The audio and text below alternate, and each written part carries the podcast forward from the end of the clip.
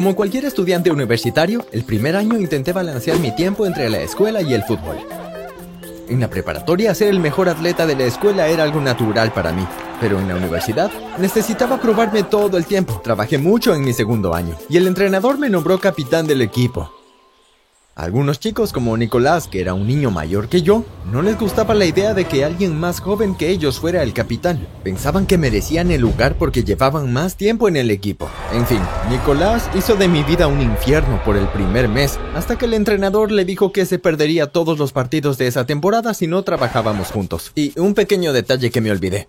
Comencé a salir con la ex de Nicolás. Melissa era animadora. Antes de continuar, no te olvides de dar me gusta al video, suscribirte al canal y presionar la campana de notificaciones. En mi defensa, no supe que ella era su ex hasta dos semanas después de que empezamos a salir. Apenas me enteré, terminé la relación.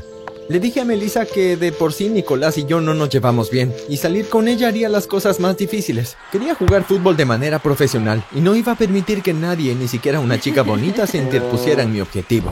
Melissa no estaba feliz con mi decisión, y nunca volvimos a hablar después de eso. Luego, Nicolás y yo enterramos nuestra enemistad.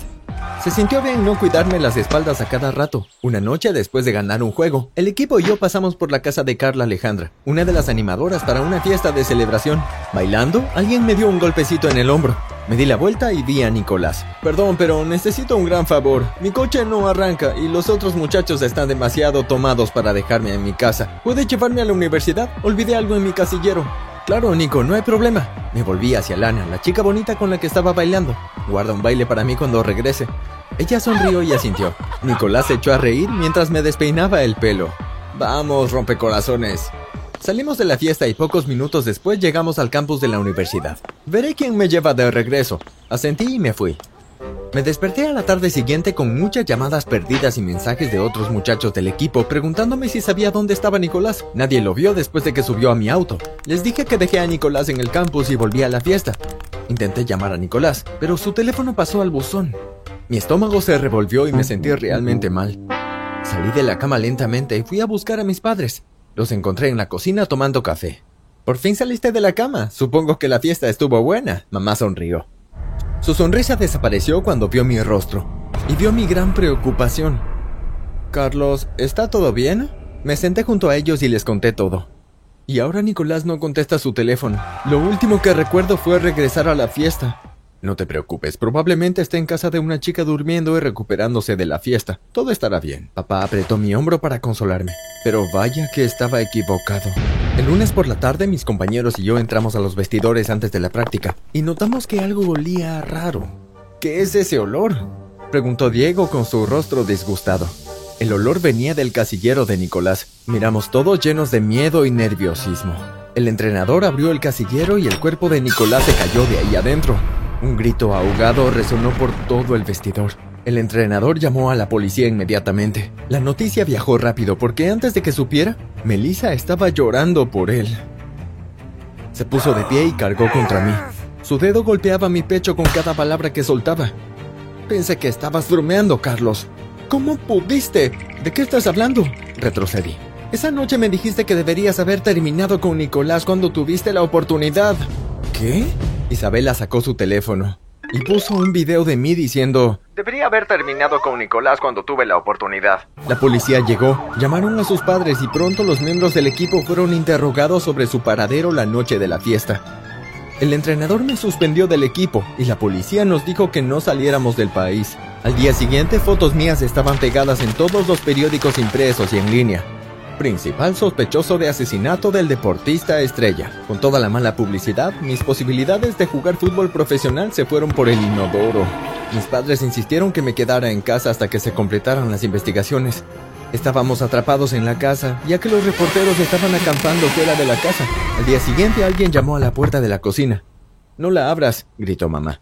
Estoy harta y asqueada de esos reporteros. Los ignoramos, pero insistieron. Finalmente papá abrió la puerta de un tirón con un bate de béisbol en la mano, listo para cargar contra la persona del otro lado. Soy yo, susurró la mujer. Intercambiamos miradas. Había dos personas, un hombre y una mujer, parados en la puerta. Nunca los habíamos visto, con equipaje a sus pies mientras intentaban empujar a los reporteros hacia atrás. ¿Dejarán entrar a su única hija o no? Mamá hizo entrar a las personas y cerró la puerta. La abrazó. Tatiana, estás en casa. Tatiana era mi hermana mayor y estudió en una escuela de efectos especiales con maquillaje donde aprendió a hacer máscaras faciales. Cuando mamá la soltó, ella y su novio Lucas se quitaron las prótesis de la cara. Sabía que los reporteros nos habrían reconocido, así que nos hice estos disfraces, suspiró Tatiana. Se acercó y me apretó la mano. ¿Cómo estás con todo esto? Lo mejor que puedo, dadas las circunstancias. Me froté el cuello. Tranquilo, Lucas y yo estamos aquí para ayudarte. Vamos a salir de esto. Me abrazó con fuerza. Subamos a la habitación, tenemos un plan. Tatiana me dijo que había creado máscaras de espuma de látex para que todos fuéramos encubiertos. ¿Cómo vamos a salir de la casa? Pregunté. Simple, sonrió con picardía. Usaremos la ventana del sótano. Está oculto a la vista. Levanté una ceja y Tatiana se rió. ¿Crees que estuve atrapada en mi habitación estos años estudiando? Me guiñó un ojo. Mi misión era ir a una de las fiestas de fin de semana, encontrar a Melissa y ver qué sabía sobre el asesinato de Nicolás. Usé la ropa de Lucas y su Porsche, que estaba estacionado en el estacionamiento, a dos cuadras de mi casa. Me escabullí por la ventana del sótano y evité fácilmente a los reporteros. En la fiesta escaneé rápidamente en busca de Melissa. Cuando la encontré no fui con ella. No pasó mucho tiempo antes de que ella se acercara a mí. Charlamos un poco, me dio su número. Le dije que tenía que irme y me aseguré de que me acompañara hasta el Porsche. Sonreí le dije que le llamaría, y me fui. Entonces, ¿cómo te fue? Tatiana preguntó emocionada mientras entraba en mi habitación tan pronto como llegué a casa. Cayó redonda. No se dio cuenta de que era yo y me dio su número. Genial. Déjala retroceder un poco. Llámala en tres días. Por mucho que quisiera llamar a Melissa y terminar con esto, sabía que Tatiana tenía razón. Al tercer día la llamé desde el teléfono de Tatiana y la invité a cenar. Fuimos a uno de los mejores restaurantes de la ciudad. Tomó fotos y publicó sus historias de Insta. Después de la cena la llevé al mirador Lady Young Road. ¿Disfrutaste la cena? Sonreí. Fue grandiosa, no puedo esperar para presumirle a Carla Alejandra. Diego nunca la lleva a ningún lado. Escuché a alguien mencionar a Carlos mientras estaba en la fiesta. ¿Es tu novio? Es un ex y un asesino. Melissa se puso rígida y frunció el ceño. ¿Debería preocuparme por él?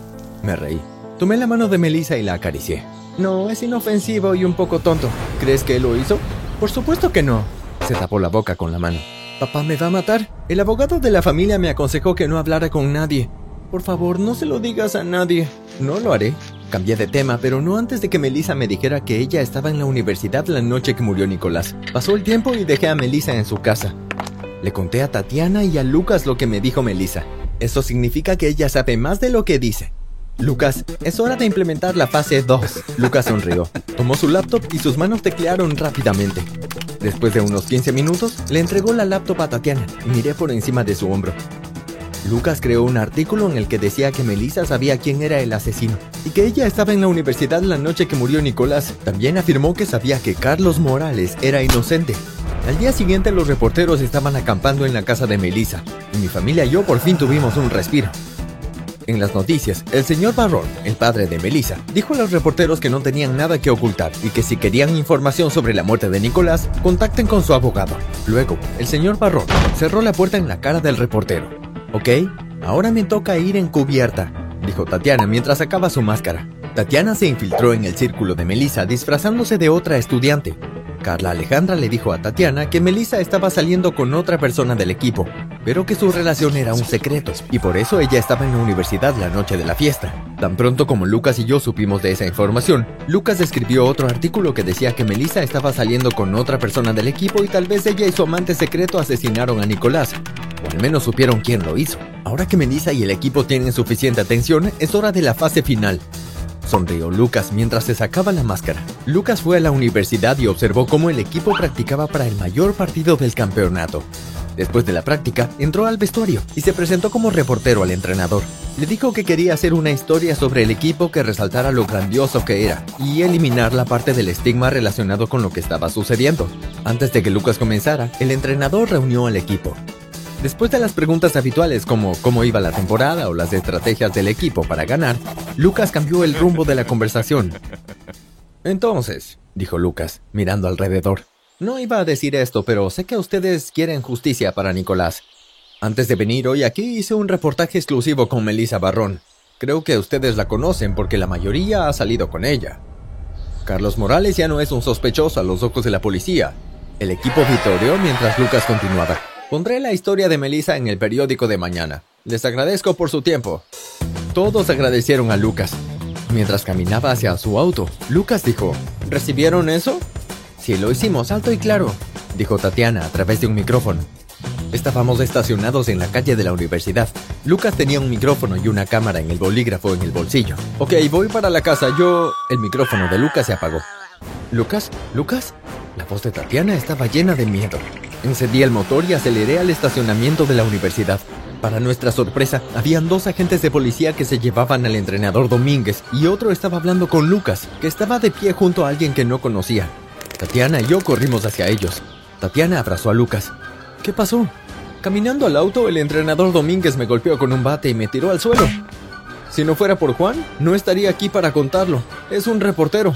Tatiana y yo miramos a Juan que nos extendió la mano y la estrechamos.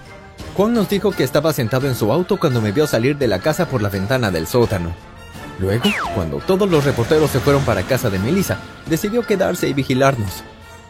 Sabía que algo iba a pasar hoy, así que convencí a algunos de mis amigos para que vinieran conmigo. Qué bueno que lo hiciste, dijo Lucas. Tengo absolutamente todo grabado. Dio unas palmaditas a su cámara. Pero ¿por qué el entrenador te golpeó? ¿Cuál fue su papel en todo esto? Escucha esto. Los ojos de Lucas se iluminaron. Domínguez era el misterioso compañero del equipo con el que salía Melissa. ¡Ew! Tatiana se atragantó. ¡Qué desesperada! ¿No tiene como 50? ¿Pero cómo terminó Nicolás en el casillero? Pregunté confundido. Bueno, dijo Lucas. Nicolás vio a Domínguez y Melissa besándose. Y Nicolás amenazó con contárselo a todos. El entrenador lo golpeó en la cabeza y nunca despertó. Lo empujaron al casillero y se fueron. El entrenador confesó todo. Agradecí a Tatiana, Lucas y Juan por ayudarme a limpiar mi nombre. Melissa y Domínguez fueron acusados de homicidio y cada uno recibió 10 años de prisión. Yo abandoné la universidad de manera presencial y terminé mi título en línea. No quería jugar fútbol profesional.